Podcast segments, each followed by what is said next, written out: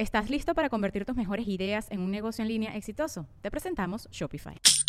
Tal vez no lo sabías, pero nuestro podcast More Than Mamis es un negocio. Y lo comenzamos, por supuesto, para desahogarnos y hablar sobre la maternidad, no para convertirnos en expertas de ventas y del e-commerce. Así que sí, necesitábamos ayuda para vender nuestro merch y poner en marcha nuestra tienda. Por eso estamos tan contentas de usar Shopify. Regístrate con tan solo un dólar por mes en shopify.com barra sonoro, todo en minúsculas. Ve a shopify.com barra sonoro para llevar tu negocio al siguiente nivel. Shopify.com barra sonoro.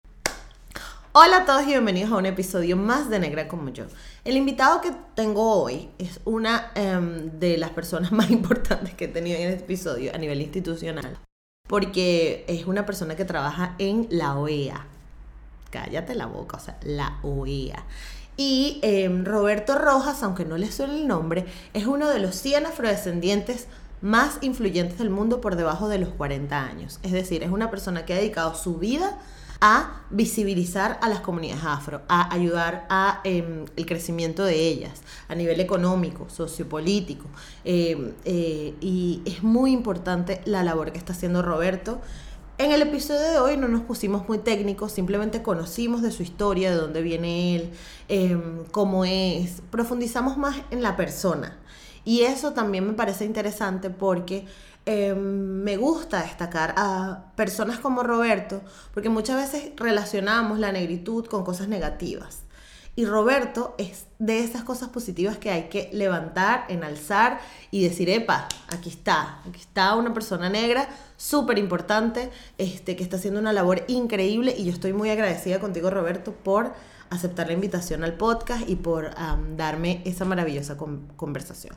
Antes de que continúen, recuerden suscribirse, darle like, comentar, compartir este, este episodio y todos los demás, por supuesto. Y si quieres escucharlo en audio, pues recuerda que estamos en Spotify, en ebooks, en Apple en Apple Podcast y en Anchor.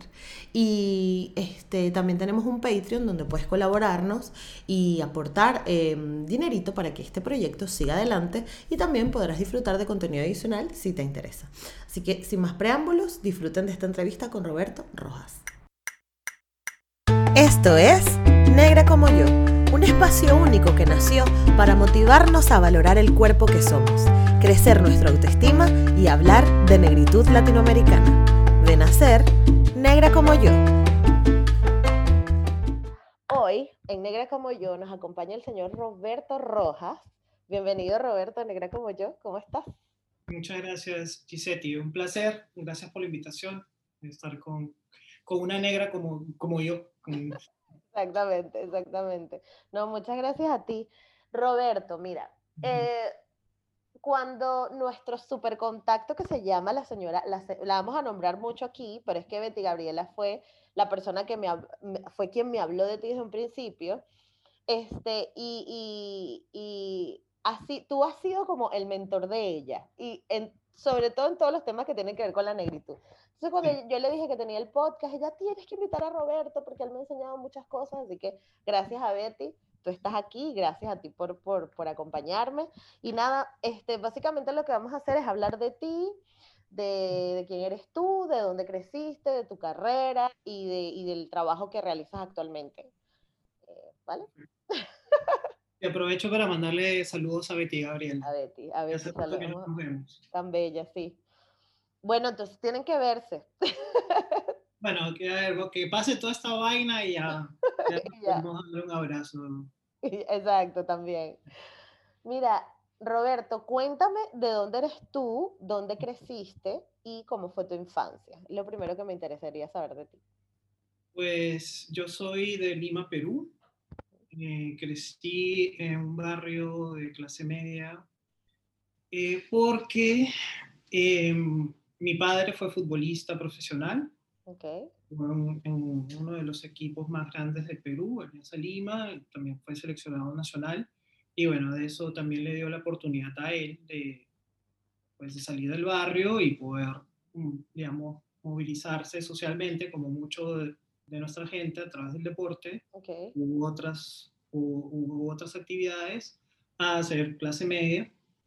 Em, entonces crecí en un barrio de clase media limeño, donde este, sí habían algunos afros, digamos, pero no era no vengo del típico barrio donde eh, la población en Lima es mayoritariamente afro, ¿no? Hay algunos barrios importantes y en, esa, mm, en ese contexto eh, ya cuando fui creciendo me di cuenta de, bueno, que sobre todo en estudiar en colegios privados, en que había poca gente que lucía como yo. Y empecé también a, a, cuestionar, digamos, bueno, a ser víctima de discriminación, pero también a cuestionar la discriminación y a cuestionar la misma, la misma construcción de la historia peruana.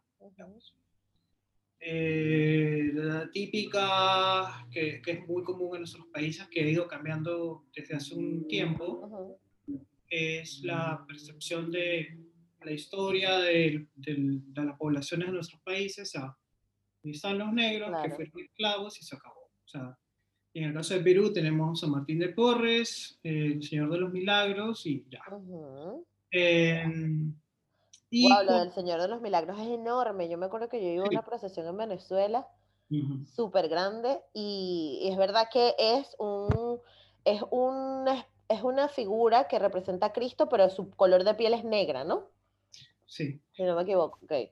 Pero además eh, fue pintada por un esclavizado angolano. Mm. hay mucho de sincretismo. Entonces, em, sobre todo eran una, incluso hay un secretismo andino también en, la, parte de atrás. Ok.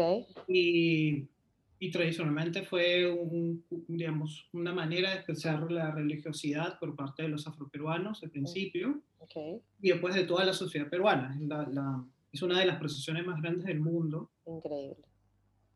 Eh, pero inclusive eso tampoco te lo dicen en detalle, es algo que uno mismo tiene que investigar, ¿no?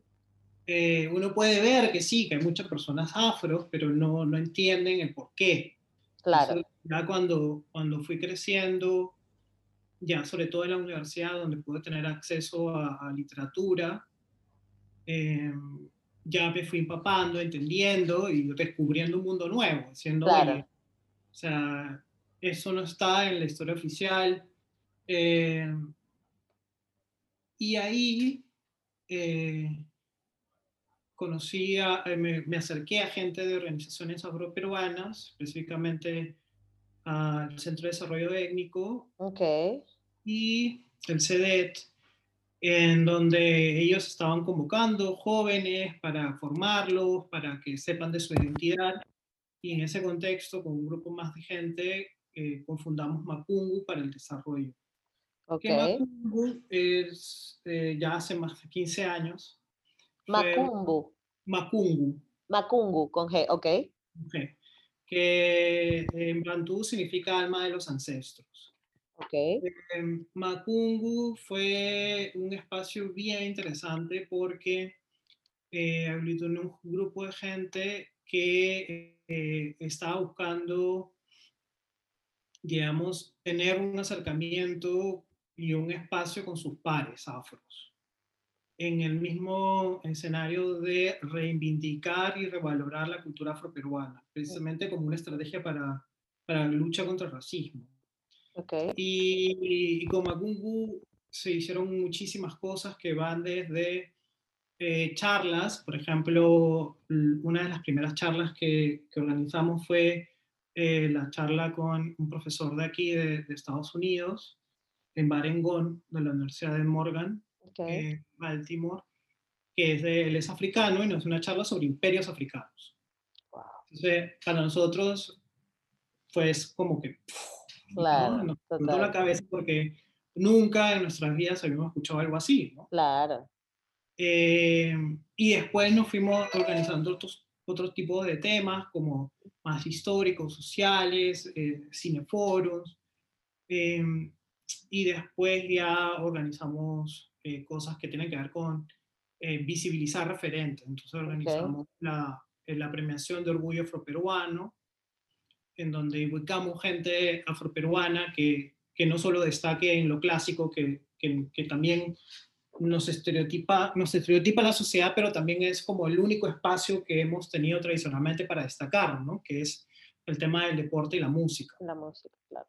la música, la danza, pero no salíamos de esos tres, ¿no? Y descubrimos mucha gente que, que está en otros ámbitos eh, también destacando y dejando bien, digamos, rompiendo estereotipos, y dejando en alto, digamos, eh, a la población afroperuana.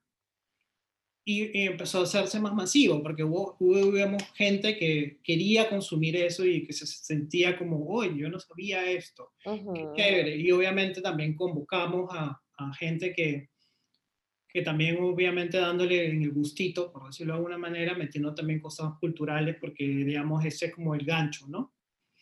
y, y, obviamente la, eh, la, la, fiesta, ¿no? Obviamente no, no puede faltar la rumba, pero también para enganchar, sobre todo con, con los jóvenes. Claro, sí, sí, sí. Es una forma de conectar. Total, total. Incluso organizamos unas fiestas que eran las white parties. Ok. Que eran todo, todos afro, vestidos de blanco, en febrero, y aprovechábamos ahí, no solo era rumba, sino también meter cuestiones de identidad, cuestiones de, autoestima, y, y, todo esto paralelamente mientras que estudiaba en la universidad. ¿no? Okay. Pero no te me vayas tan lejos, porque todavía yo quiero indagar un poquito más en tu infancia. Sí. Me dijiste que tu papá era futbolista súper importante y tal. Pero tú de chiquito, ¿qué te gustaba hacer? ¿Qué, qué, qué te divertía? ¿Cómo eras de niño? Pues de niño era, bueno, yo, digo, yo siempre digo que soy un tipo de alma vieja. Porque era un niño que, que a la mamá promedio le gustaría tener, en el sentido de que me decían, siéntate aquí, no te muevas, y yo me sentaba ahí. No ah, claro pero, y, y, también bastante serio, entonces dijo, ah, ríete, ríete, no, no, normalmente no, no soy de reírme mucho, tú, tampoco, ¿no? Claro. Eh, pero tuve una infancia este, feliz porque eh, en el sentido en que todavía yo soy de la generación donde los niños todavía salíamos a la calle a jugar, donde todavía los padres tenían por lo menos tres hijos, ¿no? Entonces justamente ahora que estuve en Perú en Navidad viendo que, o sea, no solo por el COVID, sino en general que ya los niños no, no salen a la calle, no sé, por miedo a la inseguridad, qué sé yo, eh, o porque prefieren estar conectados del celular. Eh, o sea, mi barrio era, o sea, todo el mundo abría los regalos y salía a inaugurar los regalos en la calle, ¿no? Entonces, claro. jugando a las 2, 3, 4 de la mañana, ¿no? O sea, fue, tuve una infancia feliz y bueno, eh, obviamente deportista, eh, obviamente el, a, darle duro al estudio también, porque también era parte también de, de lo que yo tenía claro que quería hacer. Eh, y también como romper, también por parte de mi personalidad, pero también para romper estereotipos, porque está, siempre está como alineado a, no, ya se ha ido perdiendo estos, pero todavía hay que seguir machucando este tema de los estereotipos que está camuflado entre la broma, sí. la broma, eh, con que, por ejemplo, los afros no, no, somos pensantes, ¿no? Ah, en Perú todavía hay este estereotipo, ah, no, este, los negros piensan hasta las 12, ¿no? Entonces, eso, me lo, eso me lo dijo Sofía. Sí, a mí me dejó loca e, ese, ese, ese statement porque yo nunca lo había escuchado y fue como que, no, los negros piensan hasta las 12. Y es como, no, no entendías ni siquiera. Porque tratan de, de ahí obviamente la comedia. Yo creo que ahí hay varios factores, ¿no? El, tema de, de, de, los estereotipos. Sí. Por ahí, por ser también Perú el, el centro de la, de, digamos, el, el, virreinato más importante de América del Sur. Ok. Eh, con el tema de control y obviamente la comedia y la comedia peruana, como también la, la venezolana, he visto mucho de este, radio comedia y eso. y, tú, y, si tú ves ahora, tú, en si hubiera sido hecha en este contexto, eso no, no saldría, ¿no? Por todos los componentes que tiene de racismo, etc.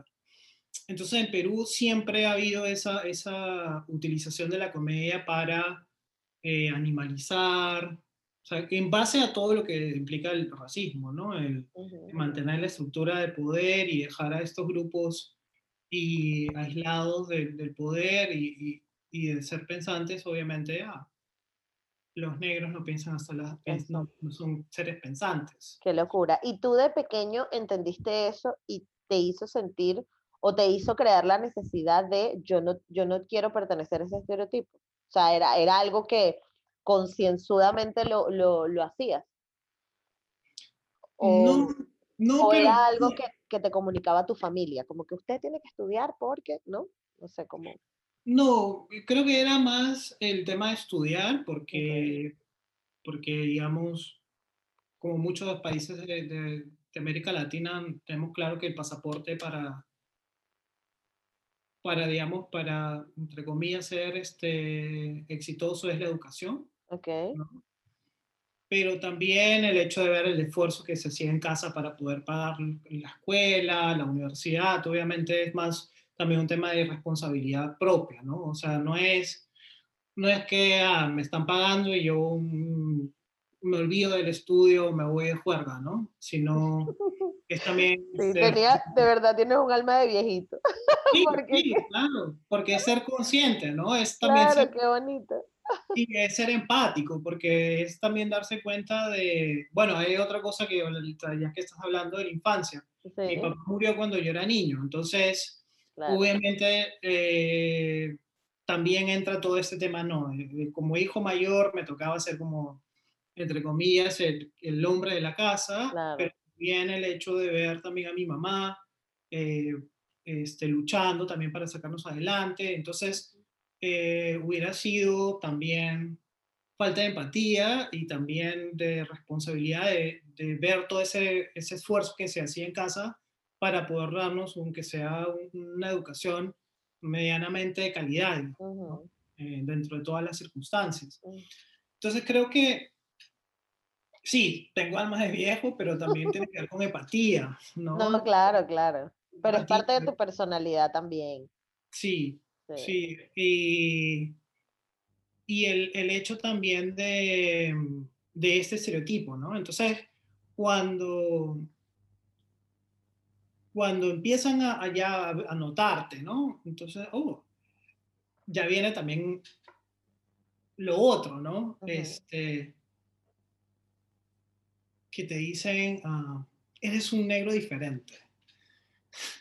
Esa es, la, esa es la otra, sí, sí, sí. Esa es la otra, ¿no? Entonces... Eh, o eres un negro fino también, no sé si en Perú se dice. Sí, también, ¿no?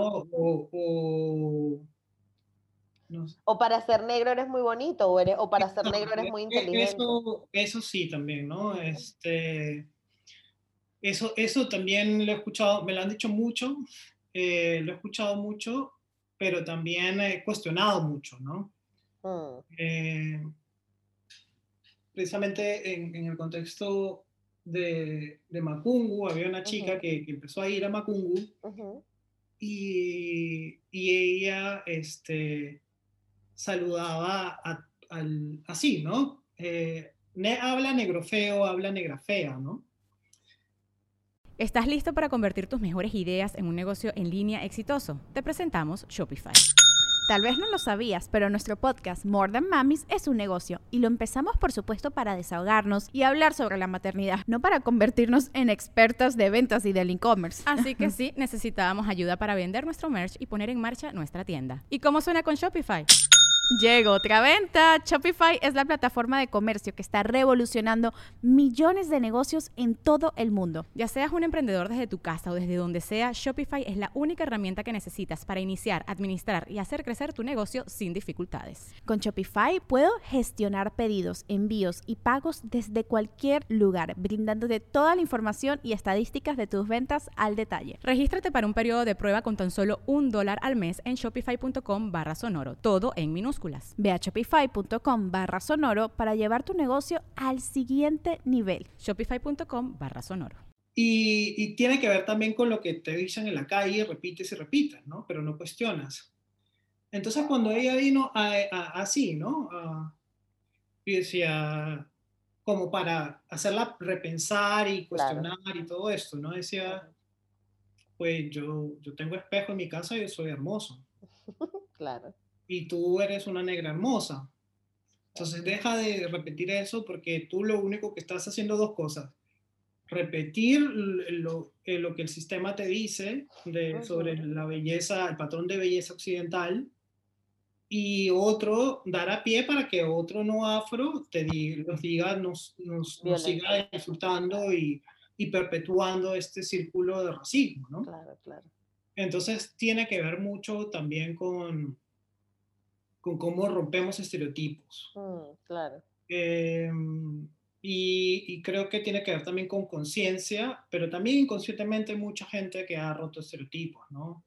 Eh, conozco gente que, por ejemplo, siempre ha sido como el único afro en su sector y, y lo, ha, lo ha logrado como romper cosas, ¿no? O, o profesores, ¿no? Eh, solamente, de hecho, de tener un profesor afro y que se comporte de cierta manera, ya está rompiendo estereotipos, porque la sociedad espera que los afros se comporten de cierta manera, manera. para perpetuar el estereotipo, ¿no? Entonces creo que cuando eres consciente del racismo y consciente que hay que romper estereotipos y, y desconstruir toda esta maquinaria, eh, obviamente nos hace eh, repensar y potenciar nuestra potencialidad, valga la redundancia. Exactamente. Porque hay una responsabilidad con, con la sociedad en su conjunto de, de, construir el racismo, pero también con tu propio colectivo, ¿no? para que eh, puedas abrir la puerta a los que vienen detrás de ti. Exacto, exacto. Cuando, cuando, cuando estabas en Macungu, eh, o sea, ¿cómo, cómo, cómo, era, o sea, cómo, cómo estaba estructurada esta, esta sociedad? O sea, era, no sé, era como un club o lo tenían como una organización ya más estructurada que si con sus, cada quien con sus cargos y sus responsabilidades, ¿cómo, cómo se gestiona un proyecto así? al principio fue más un, grupo de amigos. Eh, y, fue interesante porque había gente de, como de, diferentes perfiles y diferentes barrios, con diferentes miradas de las cosas. A veces chocaban, ¿no? Eh, pero lo, lo, rico de esto fue también poder conocer otras realidades. ¿no? Por ejemplo, por, por mis amigos de Magungu puedo conocer barrios en donde yo no iba, ¿no? Claro. Entonces, estar en callejones, en barrios donde tradicionalmente, pues, vive la población afro, este, digamos, de, que no tiene muchos recursos, entre comillas, ¿no? y donde, donde está ahí, donde se crea, por ejemplo, la música, donde están las rumbas en la calle y todo eso. Yo me la pasé genial, nos reíamos mucho porque además era mucha de, de la broma entre uno y otro. Digamos que así fue un, un, fueron momentos muy felices. Claro. Eh, muy felices en el sentido, y, tenemos amigos ahora de, de esa época, y, la organización continúa, ¿no? Con nueva gente. Y, y, pero hubo un momento donde decimos, bueno, tenemos que avanzar y organizarnos, y ahí sí hubo como una estructura, como dos, tres veces, de darle responsabilidad total, y eso también sirvió para poder llevar a cabo ciertas cosas, como te mencioné la premiación, pero también organizábamos almuerzos eh, o eventos para recaudar fondos para dar becas a jóvenes afros de, que no tenían los recursos para poder eh, formarse en algunas cosas técnicas, ¿no? Entonces, em, digamos que fue una llegada comunitaria, sigue siendo una llegada comunitaria muy importante y, y, no sé, y lo que decimos es que no queríamos que sea una típica ONG, porque lo que queríamos es cómo nos acercamos a la, sobre todo a la, la gente de Lima, eh, y llegamos de una manera más este, concreta y no recibiendo recursos. Los recursos son importantes, pero muchas veces muchos de nosotros hemos puesto de nuestros bolsillos para sacar adelante las cosas porque era para nosotros una responsabilidad con nuestra comunidad. Entonces, eh, la organización sigue, pero también hay algo muy importante que es como mística. Entonces, la gente de Macungu, nosotros siempre decíamos que, y decimos hasta ahora que somos una familia. Y cuando hay esa, ese sentimiento de familia, eh, las cosas avanzan. Exactamente. Eh, no, y cuando también tienen un buen fondo. Sí, pero es que no, no, no, necesitábamos, porque era, por ejemplo, nos juntábamos en casa de alguno, de, por ejemplo, bueno, Lima es una ciudad bastante ah, grande, entonces nos juntábamos en casa de alguno, sobre todo de, bueno, mando solo a, mi hermano Juan Lai, eh, en casa de Oban o de Juan Garrido, que otro hermano que, bueno, falleció lamentablemente, pero nos juntábamos en casas, eh, eh, prácticamente no, era, sigue siendo una organización que se autofinancia. Y hay algunas cosas que, como la premiación, que al principio todo el mundo puso, y por ejemplo, el Centro Cultural de España, que, que era donde hacíamos las premiaciones, dijeron, ah, nos interesa, casa llena, a nosotros podemos poner algo. Y ponían algo, y por ejemplo, con esa plata se le pagaba al grupo de música, al de cierre del evento, o, los bocaditos, el brindis, ese tipo de cosas. Em, entonces creo que, que eso se ha ido perdiendo también en el tiempo, en el sentido de la comunidad, ¿no? de, de, cómo de, quien tenga, que no tenga, pone lo poquito que sea o pone su tiempo, que también vale dinero. ¿no? Claro. Entonces creo que, que es una de las cosas que me siento muy orgulloso es de haber pertenecido activamente a Magungo. Bueno, ahora vivo hace mucho tiempo fuera del país, pero pero siempre estoy al tanto y conectado, y, este, pero en esa etapa que me tocó vivir en Perú con, eh, siendo parte de Macumbo, pues fue una de las más felices, sin duda. Qué bonito. ¿Y en la universidad qué estudiaste? Estudié Derecho. Ok. Sí. Vale. ¿Y por qué Derecho siempre te gustó o, o había una razón especial para...? Eh, Sí, o sea, yo tenía claro que quería hacer algo con temas de derechos humanos, siempre. Mm, ok. Eh, y bueno, la, la, mejor manera era a través del derecho. En los primeros dos años de la carrera me atrajo mucho todo el tema de ciencias sociales, eh, antropología, sociología. Eh, pero después, bueno, cuando le dije a mi mamá, bueno, me interesa, parece, creo que me voy a cambiar de carrera. Y me dijo, bueno, eso págatelo tú cuando tú puedas. Entonces me quedé en Derecho, felizmente, y ya dentro de la carrera ya me, me especialicé en Derecho Internacional y en Derechos Humanos, 100%. Ok. Entonces, este, digamos que, que tuve clara la vocación desde que estaba en el, en el secundario y, y, seguí Derecho. Claro, qué cool. ¿Y cómo, cómo es tu salto a, la, a lo internacional? ¿Cómo es que te, te vas de, de, tu país y por qué? Pues digamos que mi salto al internacional viene más que todo cuando empiezo a, a activar, digamos, eh, internacionalmente, ¿no? A asistir a conferencias internacionales de derechos humanos, eh, capacitaciones y em, fui alumno de, un curso de Derecho Internacional, precisamente de la OEA en Brasil. Okay. Y ahí, em, después de este curso, eh, recibo una, una oferta de la OEA, del Departamento de Derecho Internacional, para hacer una consultoría en temas de derecho internacional, derechos humanos, con temas afroindígenas. Uh y al principio fueron seis meses y ya tengo 11 años. ¡Wow! Tienes 11 años. 11 años en la OEA. ¡Wow! Y, y, estás bien, ¿no? pues hay, hay, cosas que se pueden mejorar, sin duda alguna.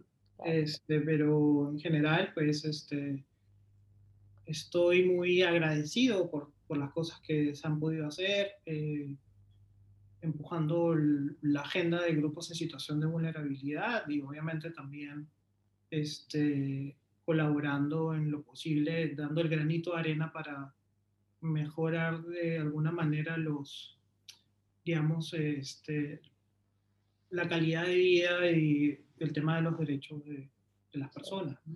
¿Y qué crees que hay algo que te acuerdes o que te suene que tú de repente ibas pensando sobre todo en cuanto a, al, tema de la negritud en Latinoamérica y, los derechos afro, ¿no? Que de repente, sabes que hay cosas como que tú las idealizas mucho, pero cuando estás en el, en el meollo del asunto dices, no, te das cuenta que esto no era así.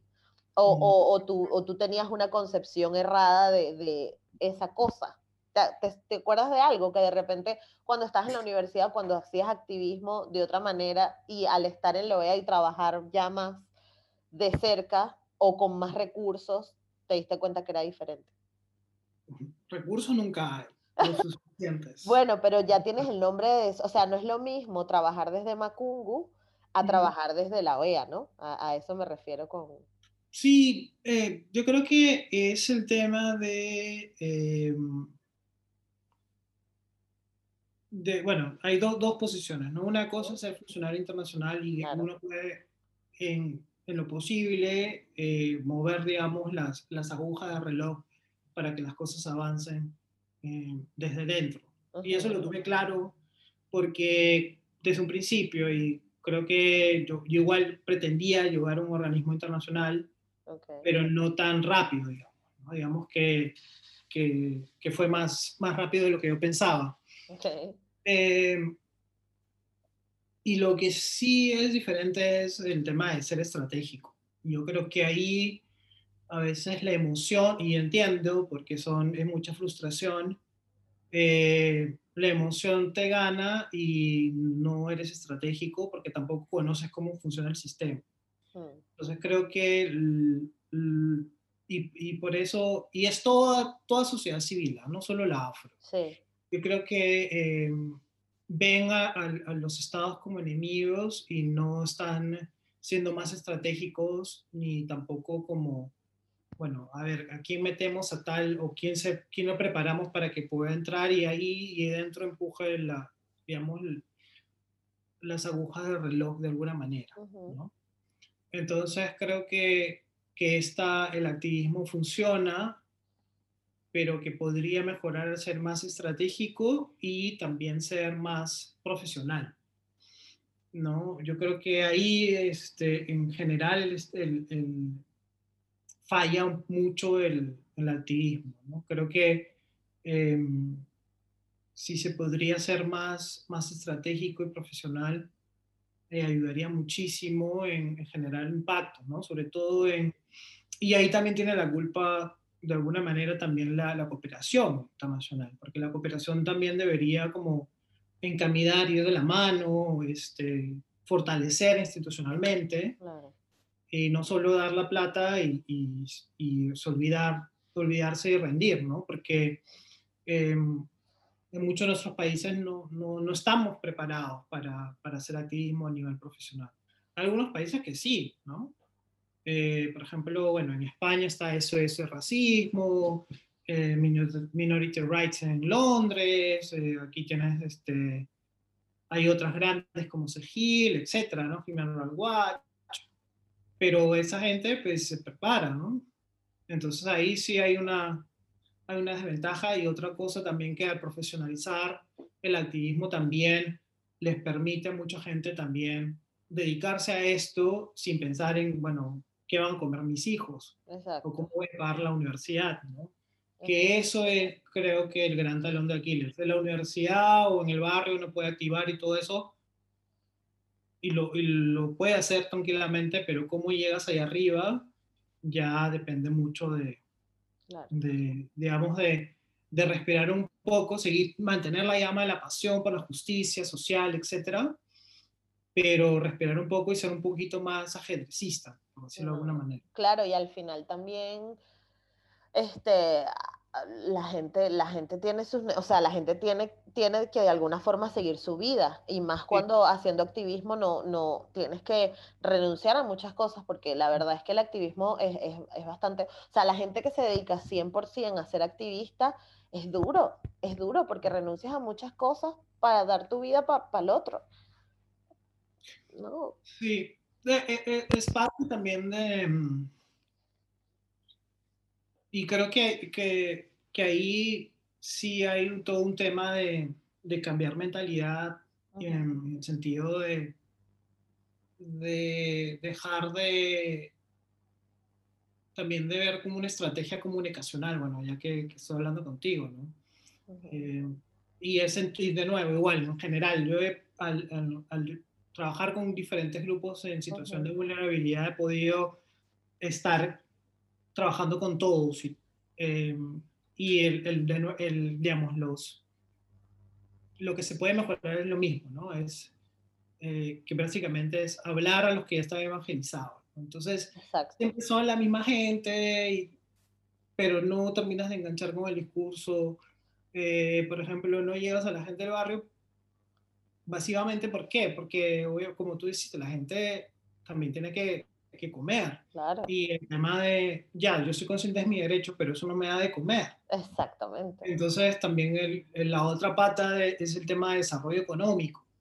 Y, y bueno, y también es parte de lo que hace el racismo. ¿no? El racismo es una ideología que ha mantenido un sistema en donde la mayoría de nuestra gente está en situación de pobreza y marginalización como consecuencia de la esclavización y el racismo, la discriminación, etc. Eh, entonces, ahí hay una pata que hay que, digamos que hay que balancear la balanza para eh, estar en las mismas condiciones y con la barriga llena y con las necesidades llenas, ya poder pensar en ah, democracia, derechos, etc. Entonces, por eso, por ejemplo, la gente dice, ah, ¿y por qué no hay tanto, y por qué no hay este, más candidatos afro-indígenas? Porque los candidatos, porque la mayoría de gente afro-indígena están pensando en, en el qué comer el día a día. Entonces, no van a meterse a, a, pensar en democracia, en derechos humanos, en política, porque porque sus condiciones de vida, por todo el impacto que generó y genera el racismo, son diferentes. Claro, tienen un montón de cosas que resolver antes de ponerse a pensar en si está, estoy o no estoy siendo vulnerado. Yo siempre lo digo porque a mí me da mucha risa, o sea, es algo que me causa gracia y que me parece este, eh, eh, sí, me, da risa, pero es un poco triste al mismo tiempo. Pero es que en Europa tú te encuentras con personas así, ¿no? Que, bueno, vamos a sentarnos a hablar de este tema. Este, y, sobre todo cuando, cuando todos los sucesos de George Floyd me invitaron a un par de charlas, ¿no? Para yo como que dar mi perspectiva con respecto a la discriminación y al racismo, no sé qué tal. Y era, claro, era un montón de, de chicos ingleses, escoceses, eh, alemanes, y yo les decía, ustedes saben lo, lo, divertido que es para mí esto, porque están ustedes aquí tomándose el tiempo de, vamos a hablar de nuestro impacto en el racismo, el daño que hizo Europa a África y todo esto, y la gente que de verdad lo sufre, le vale verga, porque esa gente tiene que salir a trabajar y tiene que darle comida a sus hijos y no se va a poner a filosofar tú que estás aquí desde tu privilegio, con la luz pagada, con el agua, abres y tienes agua caliente, te puedes tomar el tiempo de pensar y decir, ay, ¿cómo puedo ayudar? Este, y esto me lleva a la siguiente pregunta. ¿Qué podemos hacer los seres humanos de a pie para intentar cambiar esto? Porque no todos tenemos la oportunidad de pertenecer a una organización ni de hacer activismo, pero hay cosas que creo yo que podamos hacer en nuestro día a día. Sí, eh, yo creo que eh, lo primero que hay que hacer es empezar a, cuestionar eh, los estereotipos ¿no? y el racismo. empezando a cuestionar eso, empezando a entender la, la verdadera historia de nuestros países. yo siempre, bueno, inclusive, siempre lo, lo, ya que hablamos de Viti Gabriela, hablando con Betty Gabriela, decía, pero el, el, tema, por ejemplo, y voy a traer el tema de Venezuela, que también aplica para otras realidades, es que em, estas eh, inequidades grandes generan estos tipos de populismos que después genera eh, este tipo de situaciones. Eh, y si uno ve, por ejemplo, la foto de quiénes son los seguidores, de, entre comillas, del chavismo, eh, que por muchas circunstancias pueden ser seguidores, eh, o por este, otras cuestiones más de, no sé, populistas, ¿no? De sobrevivir, Pero quien, cuando ves la oposición, tú no ves a nadie que luzca como yo o como tú. Entonces, ellos deberían también preocuparse en generar, bueno, vamos a hacer algo más diverso, más de todos, porque vamos a mostrar que nuestra clase política es como nuestra sociedad, ¿no? Y eso pasa en todos los países. Entonces, por ejemplo, ya, ya, que tocaste el tema justo del chavismo, eso fue algo que, o sea, el chavismo está donde está porque en ese sentido lo hizo bien. ¿Qué pasaba? Que la oposición decía, vénganse a la autopista de, a la parte de Altamira. Altamira es una zona pudiente de Caracas y esta gente estaba montada en un barrio que, o sea, a mí que yo no voy a salir a, hasta tres días a, a, montarme en tres autobuses para poder llegar a tu protesta cuando el chavismo, por el contrario, se metía hasta el barrio, los buscaban, los sacaban. Entonces, obviamente, la gente la gente al final está con quien le facilite más las cosas, ¿no? Y aparte, si, el, si eso le sumas un mensaje donde este, te, venden el, te venden todo lo, mira todo lo que te voy haciendo por ti, más el populismo, le das un, un pan y un jugo y ya. O sea, simple. Y, y, es lo que siempre, lo que mucha gente siempre le ha criticado a la oposición, ¿no? Que es como que ustedes nunca se metieron para el barrio, nunca. Ustedes no tenían ni idea de las realidades que, está, que, vivía, que vivía la gente. Entonces, claro, al final... O se meten para campaña y después desaparecen. Eh, exacto, también en todos lados. En Perú igual, ¿no? los candidatos viajan en campaña y se toman la foto con el niño indígena, se van a la comunidad afro, le dan su calendario, en algunos países le dan hasta dinero para que voten por ellos y después desaparecen. Exactamente. Entonces, em, yo creo que, que, ahí hay una manera de... Lo positivo, lo que, lo que tú decías de George Floyd es que al menos la gente ahora es poco más consciente de, del tema, está más interesada en aprender. Em, y sí ha habido un cambio, digamos, en el sentido de, de que hay una mayor empatía, digamos, no solo con este tema, sino con muchos temas, ¿no? Tipo el tema LGTBI, el tema de género, ¿no? Hay, hay una, una, empatía que también tiene que ver con, obviamente, temas generacionales pero digamos, soy optimista en el sentido de que obviamente el racismo no se va a acabar en 20 años, pero que se están desmontando cosas, poco a poco se están desmontando cosas. Claro. Es que tuvimos 300, casi 400 años de esclavitud, ¿no? De, recibiendo un mensaje negativo hacia la comunidad negra y hace 100, 150 años es que la esclavitud es ilegal. Entonces es como que todavía quizás estamos apenas... Apenas empezando. Sí, estamos apenas empezando, eh, pero también es como eh, también se, se repiensa el tema de, bueno, cómo yo gano al incluir a esta gente. También. Cómo el país gana al incluir a esta gente. Entonces ahí también viene el tema del discurso, ¿no? Cómo desde este lado, eh, no solo la gente privilegiada como tú, como yo, que que somos afro, pero somos privilegiados en el sentido de que, bueno, tenemos nuestras necesidades básicas cubiertas, de alguna manera. Eh, también escuchamos a la, nuestra gente o otra gente que no tiene la misma sensibilidad y ver, bueno, cómo, qué, qué es lo que se puede hacer en conjunto, con las voces de todos y todas, y bueno, y todes, ¿no?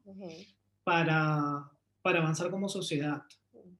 Eh, porque el tema de, de, la sociedad es que no, no es uno u otro, es, es todos, ¿no? Todas, todos. Entonces, es más complejo de lo que se piensa en el sentido incluso de, de esto, de las cuestiones radicales, ¿no? Y también es,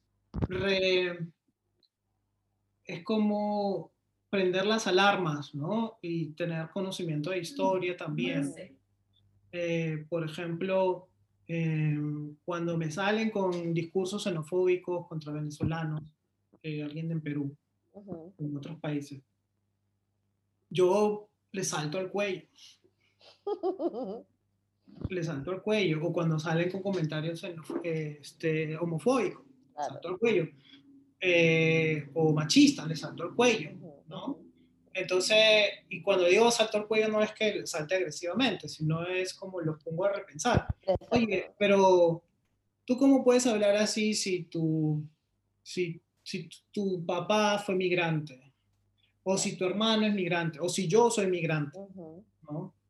O cómo hablas así si eh, tu sobrino es LGTBI, ¿no? O cómo hablas así si tienes mamá, hermana, ¿no? Etcétera. Entonces es también estar vigilantes, pero también ser vocales. Y puede ser vocal de una manera firme, pero educada y, y también... Claro, no hace falta caerse piña, claro. Sí, hay que aprender a a, a, como a, no estar de acuerdo, pero de manera alturada. Y escuchar ambos argumentos. Y obviamente hay gente que no vas a poder, obviamente, discutir y es mejor como nunca nos vamos a poner de acuerdo en este punto. Eh, pero nos podemos poner de acuerdo en otros puntos, ¿no? Y hay cosas que no se negocian y otras cosas que sí. Y creo que eso no, nos falta como sociedad en general, no solo en, nuestros países de América Latina, sino aquí mismo en Estados Unidos o en Europa, ¿no? Eh, eh, el tema de, de, dialogar, no, no sabemos dialogar, mm. no sabemos escuchar, no tenemos el tema de la empatía, lo que te decía, ¿no? En mi caso, la empatía se construye, también se educa en empatía. Entonces también ahí hay que hay que conocer también de, y la educación formal tiene que trabajar en eso. ¿no? Este, a mí que me sirve hacer fórmulas matemáticas y vainas, porque me enseña religión cuando ni siquiera me enseñan a, a ser empático. Exacto. o a ser antirracista. Exacto. Y machista. Entonces ahí el, el, rol fundamental de la educación es importante, la educación formal y la educación en casa, y la educación en la comunidad. Total. Ahí hay como tres pilares muy grandes a trabajar. De educación, sí. Mira, Roberto, ¿fuiste o eres una de las 100 personas más influyentes, una de las 100 personas afrodescendientes más influyentes de menos de 40 años? O sea, esto es un título grande. Sí,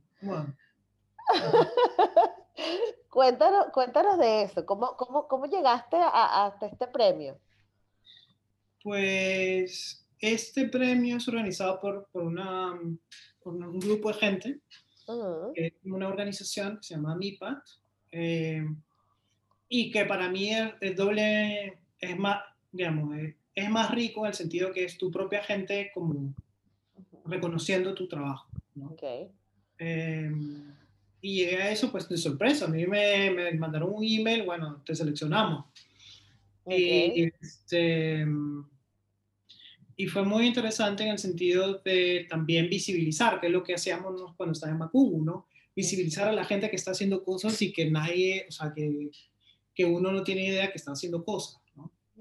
Digamos, en, en, la región, puedo decir que soy medianamente conocido por las cosas que hago, pero a nivel mundial no. Entonces, además, fui el, el primer, el único peruano que ha sido premiado, entonces, como que eh, para muchos de ellos afroperuano, hay negro en Perú, o sea, ya, claro. ya para ellos ya les es un río, ¿no? Eh, y la idea es, bueno, es eso, cuando tú trabajas y haces las cosas pensando en seguir contribuyendo y sin pensar en premios, en vainas, pues las cosas llegan solas. ¿no? Total. Entonces fue así, o sea, no, no, no lo busqué, entonces se dio. Tú sigues trabajando y ya está. Pues es, parte de, de, una bendición, ¿no? Porque uno que trabaja en lo que le apasiona tiene una bendición. Así es. Entonces, eh, es parte de la bendición, digamos, pero es parte también del compromiso eh, con, lo, con, con, lo que estoy haciendo, con el tema de derechos humanos, con el tema de mi responsabilidad con la sociedad y la responsabilidad con, con mi gente. Exacto. Exacto. O sea, es, no es, es, pensar en muchas cosas, ¿no? No es solamente, ah, me levanto, trabajo, ¿no? Es ver cómo es que puedo y como tú dices, eso tiene pro y contra, ¿no? Porque tú renuncias a muchas cosas también, ¿no? Claro. ¿Cuál, ¿Cuál sería para ti como que, y no te pongas límites, ¿ah?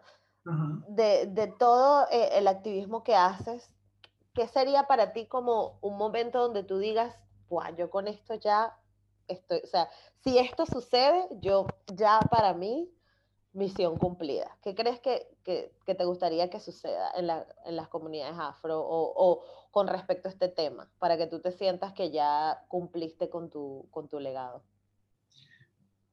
Pues ahí es que las autoridades de nuestros países sean conscientes de la importancia de eh, invertir en las comunidades afro y que inviertan en las comunidades afro.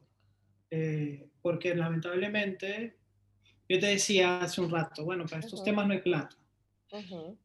y, y no hay plata, ¿por qué? Porque nuestras autoridades no están conscientes de, uno, de la existencia de las poblaciones afro, de la importancia y del por qué hay que invertir y cómo eso va a, a repercutir en el desarrollo del propio país de uno. ¿Sí? Entonces, esta gente que llega a estos sitios de toma de decisión tiene que ser consciente de eso. No solo con la población afro, sino también con la población indígena, la población, personas con discapacidad, personas mayores, etc. ¿No? ¿Cómo son conscientes que hay que invertir donde hay, donde hay más fragilidad, por decirlo de alguna manera, que es una fragilidad histórica creada eh, y cómo tú inviertas en esto. Y también eres consciente que no solo estás invirtiendo, no lo estás invirtiendo por caridad, ¿no? Porque eso también, eh, y yo, yo soy totalmente en contra de esto, de que la gente piensa que contribuir a, trabajar con grupos en situación de vulnerabilidad es caridad, cualquier vaina así, y mm. no es, es justicia de los zapaticos, claro, claro. Justicia social, cómo nuestras economías también crecen, porque nuestra gente también tiene cómo contribuir y ha contribuido históricamente a la construcción de riqueza en nuestros países, que ha estado muy mal distribuida, ¿no? Entonces, cuando ahí arriba en los países, las autoridades, también los organismos internacionales, la banca internacional, se dé cuenta de la importancia de invertir y que nuestras comunidades inviertan, eh, tengan, inviertan en nuestras comunidades, pero nuestra comunidad también haga crecer a nuestros países y seamos revalorados, no solamente en en las cuestiones de la danza, el deporte, sino en general en todos los aportes que hacemos, ahí voy a estar como tranquilo. Ah, bien. Exacto, se logró. Este, pero ahí esto es un cambio, es un cambio cultural, digamos. Y eso es a largo plazo, ¿no? Y hay mucha gente que incluso ha dado su vida en esto. Mira, Roberto, te voy a hacer ahora cinco preguntas para finalizar. Una no es tan seria, pero es algo que igual me causa curiosidad. Una canción que te haga bailar. Que tú suena esa canción y tú ya eh, se te mueven los pies solo. Cabeza mala de los bambán. Cabeza mala de los bambán. ¡Wow! Los bambán son tremendo grupo. Me encanta. vale. ¿Cuál es la lección más importante que te han dejado tus padres? Puede ser tu mamá o tu papá o los dos o lo que sea. Eh, empatía. ponerse en los zapatos del otro y eh, ser solidarios. Ser solidarios. Qué bonito. Algo de lo que estés orgulloso en los últimos 12 meses. Eh, muchas cosas. Estoy orgulloso de de muchas actividades que hemos hecho en el marco de la OEA, orgulloso de, de, mi equipo de trabajo, orgulloso de, de, de, las cosas que se han ido logrando con prácticamente cero recursos. Ok. Digamos que eso es de lo que estoy orgulloso en los últimos 12 meses que han sido dos meses difíciles para la mayoría de nosotros pero que dentro de todo lo difícil igual hemos logrado muchas cosas. Exacto, me gusta. Mira, esta pregunta es un poco loca, pero a mí siempre me parece como súper divertida hacerla. este, y es, no importa el presupuesto, puede ser cualquier presupuesto, y te dicen, te doy todo este dinero para que hagas un road trip, ¿por dónde lo harías? ¿En qué, ¿De dónde a dónde sería ese road trip? Eh, hmm. podría, podría empezar por el... Bueno, hay, dos cosas que quiero hacer, que, tengo pendiente. Ok. Uno es África. ¿Ya? Em, sí quiero, quiero hacer un viaje a África que está pendiente. Eh, desde Egipto, después yendo por Senegal, este, yendo a Camerún, al Congo, que igual yo me hice la prueba de ADN, entonces de ahí sale... ¿Tu familia es del Congo? O sea, ¿tu, tu genética viene de ahí?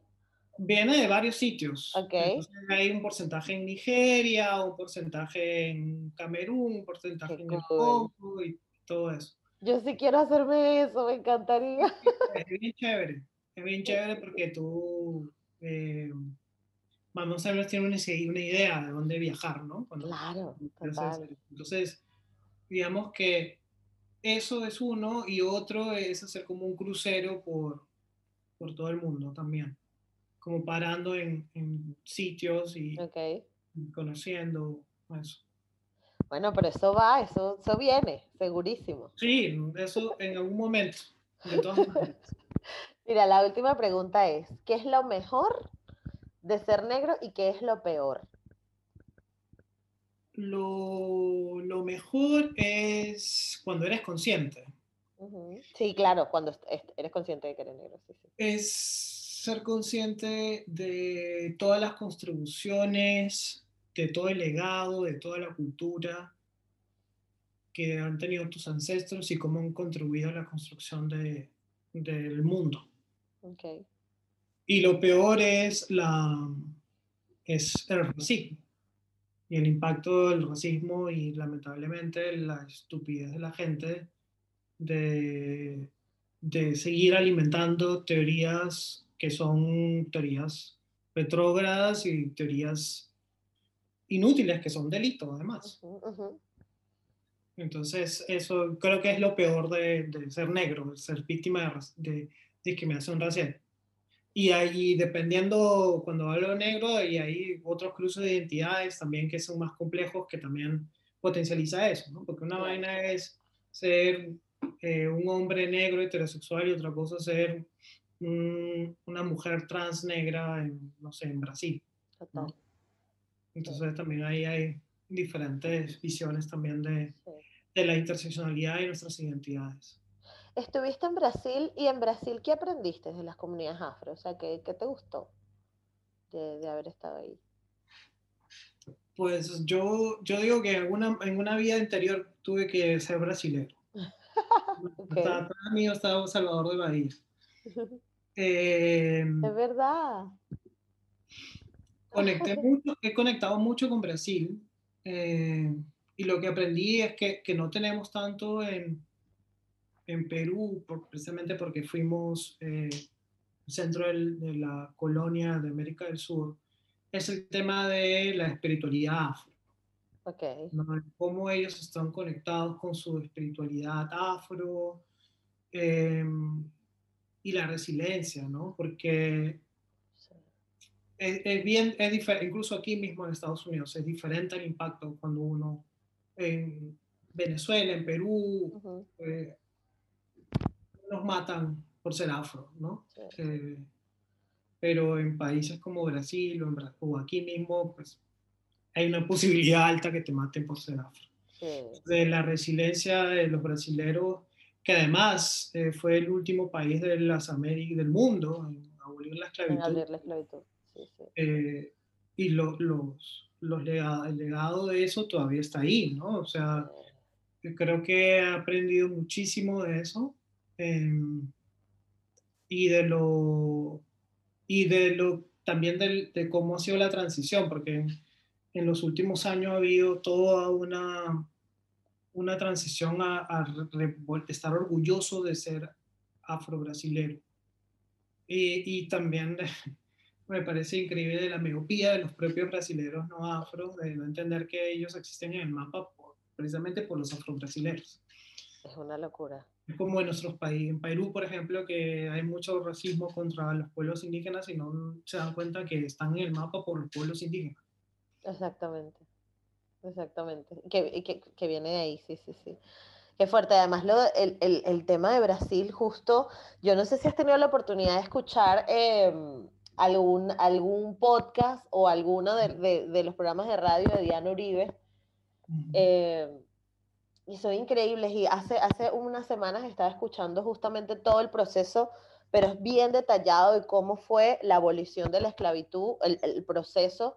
Este, y, y, lo de Brasil fue dolorosísimo, porque básicamente ya el resto del mundo estaba consciente de que había sido un genocidio grandísimo, de que era una situación terrible, y, y, la, y el imperio portugués todavía encontraba las formas y las triquiñuelas políticas y económicas para no permitir que se aboliera la esclavitud en Brasil. Entonces fue como que, o sea, fue como muy cuesta arriba, o sea, casi que 80 años más tarde de cuando ya el mundo había reconocido que la esclavitud era un delito y, era, y, y lo, que, lo que estaban haciendo estaba mal, fue cuando sí. en Brasil dijeron, ah, bueno, ahora sí. Y tuvo que, o sea, y tu, o sea, tuvieron que pelear muchísimo por eso. Y es muy, es muy doloroso porque es que no fue hasta hace nada. O sea, Sí, y, y, lo más complejo en Brasil es que, eh, como aquí en Estados Unidos, es, es los, las idas y venidas, ¿no? Incluso Ajá. Poquito salió un caso, 2021, uh -huh. de una señora este, ya mayor, de más de 60 años, sí. que, que, estuvo esclavizada. Eh, Sí, es, ah, bueno, ahora no me acuerdo el nombre del caso, pero es un caso, si tú lo googleas, lo, lo, van a verlo. Eh, esta señora tiene, debe tener entre 55 y 60 años y estuvo esclavizada por un profesor universitario, además, que además la escribió, recibió una pensión, con la pensión que ella recibía, que no, nunca se la dieron, pagaba la universidad a otra, a una muchacha, que creo que era la hija o la sobrina del tipo. Entonces, este, wow. en pleno 2021. Wow. Entonces no es que, como tú dices, pasó hace poquito, pero sigue pasando, ¿no? Eh, Lo seguimos viendo. Sí. Eh, a mí me, yo tuve la oportunidad de, de hace unos años ir a un carnaval de, de, de, de en Brasil, en uh -huh. Bahía, precisamente. Okay. Y, y evidentemente en Bahía, que es la ciudad más negra del mundo fuera de África, uh -huh. eh, pues la, en el carnaval la gente afro no disfruta, la mayoría trabaja. Eh, trabaja vendiendo la cerveza, acomodando a la gente, o sea, y hay un día del carnaval que es el último, uh -huh. que ahí sí la gente que trabaja puede divertirse. Uh -huh. claro. Entonces, este, digamos que inclusive cuando tú ves políticamente que Salvador de Bahía tiene ochenta y tantos por ciento de población afro y nunca han tenido un, un alcalde afro. Eh, que Brasil tiene el 56% de la población es afro y nunca han tenido un presidente afro. Entonces ahí hay varias cosas estructurales que están mal eh, y que inclusive ahora hay figuras políticas afro-brasileras que niegan, digamos, que, que atacan a la misma comunidad afro. Entonces, creo que es también el, la figura del tío Tom, ¿no? Es, también se replica y se va replicando, ¿no? Este, pero creo que lo que nos puede enseñar Brasil es también, inclusive Brasil ha tenido más impacto antes, con todo, incluso las barreras lingüísticas, uh -huh. en el movimiento internacional, con, sobre todo con la gente de arte, ¿no? A Díaz del Nacimiento, que fue un diputado afro-brasilero, pero además fue el creador del Teatro Experimental del Negro, okay. que además fue súper interesante porque él crea el Teatro Experimental del Negro, porque él en Perú fue al, al Teatro Municipal y vio que un blanco pintado de negro interpretaba a un negro. Y el tipo regresó con, indignado, regresó con la idea y decidió formar el Teatro Experimental del Negro en Brasil, okay. para poner en escena también las historias afro a través claro. del teatro. Claro. Pero además de eso también, eh, como también la gente de arte también ha impactado también en la lucha antirracista, en todos lados. ¿no? En Estados Unidos, eh, inclusive ahora con George Floyd, vieron muchísima gente del mundo del espectáculo, muchos deportistas hablando, y, y, los periodistas conservadores callándolos, ¿no? Queriéndoles callar, ¿no? No, tú dedícate a jugar la pelota, le decían a Jerome Blaze. Y Jerome eh, James ha, ha, hecho cosas que el Estado no ha podido hacer. O sea, el tipo ha becado una infinidad de gente, eh, está mandando a la universidad una infinidad de gente, y eso es responsabilidad social con tu propia gente. Y eso lo puede hacer LeBron Lane, pero también lo puede hacer este, LeBron James, pero también lo puede hacer alguien de a pie, este, dando alguna asesoría, enseñando matemática a un chico o a la propia familia, a un primito, etcétera, o siendo motivando a la gente, mira, yo pude a la universidad, tú también puedes, o siendo mentor. Creo que eso también podemos hacer, ¿no? Este, tú hablabas de bueno, Betty Gabriela y ser mentor es algo que pueden hacer con uno, pero también es, yo he sido mentor de gente no afro. Claro. Y, y, puedo ser mentor de gente afro también con muchísimo gusto. Entonces, este, es también como tú también quieras también transmitir lo que sabes, ¿no? Claro, total. Y dar consejos, decir, mira, yo ya pasé por ahí, me caí, te aconsejo que no vayas para que no te caigas como yo. Claro, claro. Y de eso se trata. Bueno, entonces si alguien quiere recibir tu mentoría, te puede escribir, porque yo voy a, yo voy a dejar tu mail aquí, por si hay alguien que esté interesado en aprender de derechos humanos, de cualquier consejo que Roberto le pueda dar, porque eres una enciclopedia, imagínate, 11 años trabajando en la Organización de Estados Americanos, todo el activismo que hiciste en Perú, este, de verdad, Roberto, muchísimas gracias porque estás haciendo un maravilloso trabajo. Muchas gracias, Gisette, igualmente tu trabajo es maravilloso y lo voy a seguir más, lo voy a seguir más de cerca. Y gracias a Betty Gabriela por presentarnos. Gracias a Betty por presentarnos y de verdad un placer eh, a ver que hayas aceptado la entrevista y esta conversación fue muy nutritiva. Eh, y nada, muchas gracias por estar en Negra como yo. Gracias a ti. Espero eh, se hayan disfrutado tanto como yo esta entrevista. Eh, Roberto, nuevamente muchísimas gracias por haberme acompañado en este episodio. Em, te deseo mucho éxito en todo lo que estás emprendiendo. Sé que, sé que es difícil el camino porque hay mucha burocracia por delante, sobre todo cuando se trata de temas que mm, afectan a tanta gente en, eh, eh, en, a tan gran escala. O sea, estamos hablando de la Organización de Estados Americanos, o sea, es, todo el continente americano, eso es mucha gente, eso es mucha gente. Y, y, tener que hablar para todos ellos y por todos ellos es una labor muy importante, así que yo estoy muy, muy agradecida por haber eh, tenido la oportunidad de conversar contigo, Roberto, y de conocerte más a profundidad. Y bueno, nada, este, gracias por estar aquí y nos vemos en el próximo próximo episodio.